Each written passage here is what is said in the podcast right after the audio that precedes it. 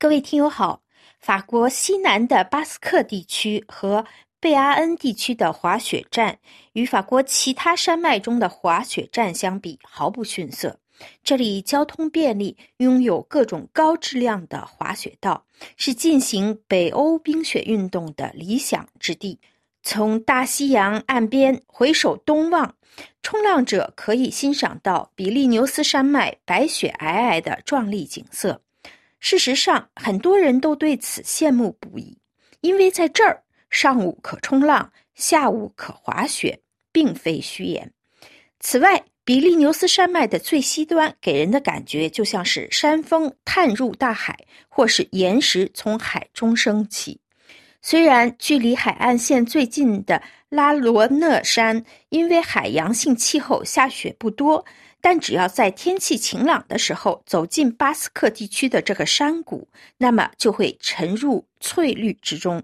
再往高处爬一点，就能找到理想的滑雪场。这片和西班牙接壤并横跨两国的地区，景色迷人，带有浓重且遥远的北欧风情。百年松林、山谷、冰瀑、空地。在今天的法国风光节目中，就为您介绍这片远离城市喧嚣的最自然、没有高山滑雪及其登山缆车的休闲去处。至于最负盛名的拉皮埃尔圣马丁和古雷特这两个比利牛斯大西洋地区主要的高山滑雪胜地，他们那里。除了有修建已久的优质滑雪道，还展开了一些有趣的冰雪活动，如狗拉雪橇、雪地自行车，或是越野滑雪加射击的北欧冬季两项运动，都可以让初学者和滑雪高手乐在其中。巴斯克地区海拔一千三百米的伊拉蒂森林，以其巨大的山毛榉树林而闻名。它是欧洲最大的山毛榉林，占地达到一万七千三百公顷，横跨西班牙和法国，山峰环绕。由于人烟稀少，这里保留了大自然野生和神秘的一面，而无数巴斯克的传说更是为其增色不少。每当大雪封山时，伊拉蒂看起来就像遥远的极北之地，没有村落，没有网络。绝对的宁静，只有一个由零散木屋组成的小村子。这里有四条总长二十三公里、备有标记的北欧雪鞋徒步的小路，最长的八公里。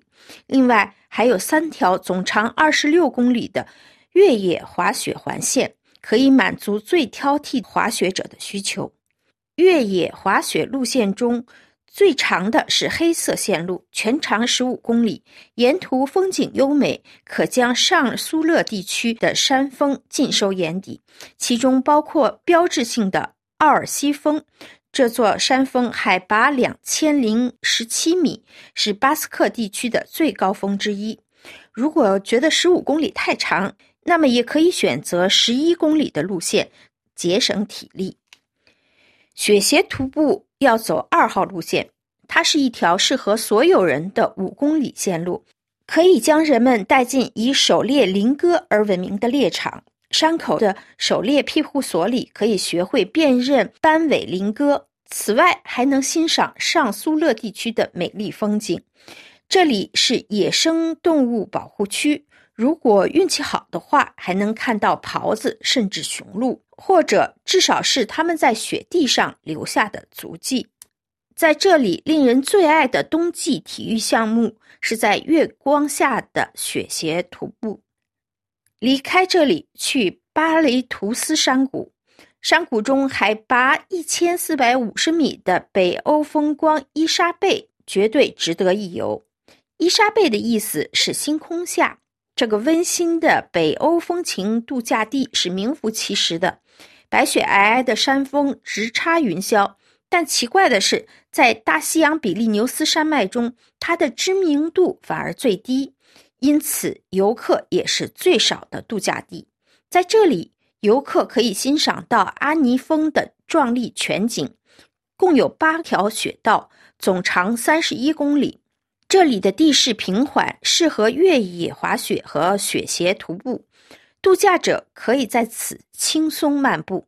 全长九公里的雪鞋徒步线路从伊莎贝的绿色路线开始，然后向山脊进发，在山顶可以三百六十度全方位远观贝阿恩一侧的拉皮埃尔圣马丁度假村和另一侧的巴斯克。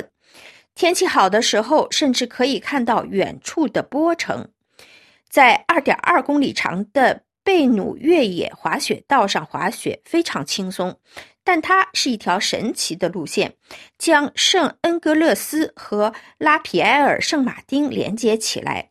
这条路在夏天也非常漂亮，冬天沿途是封闭状态，滑行在上会有一种与世隔绝的感觉，也一定会让人想在夏天再次前来欣赏。白色羊群在绿色山谷吃草的静谧画面。各位听友，以上您听到的是今天的法国风光节目。本次节目由艾娃编播，谢谢收听。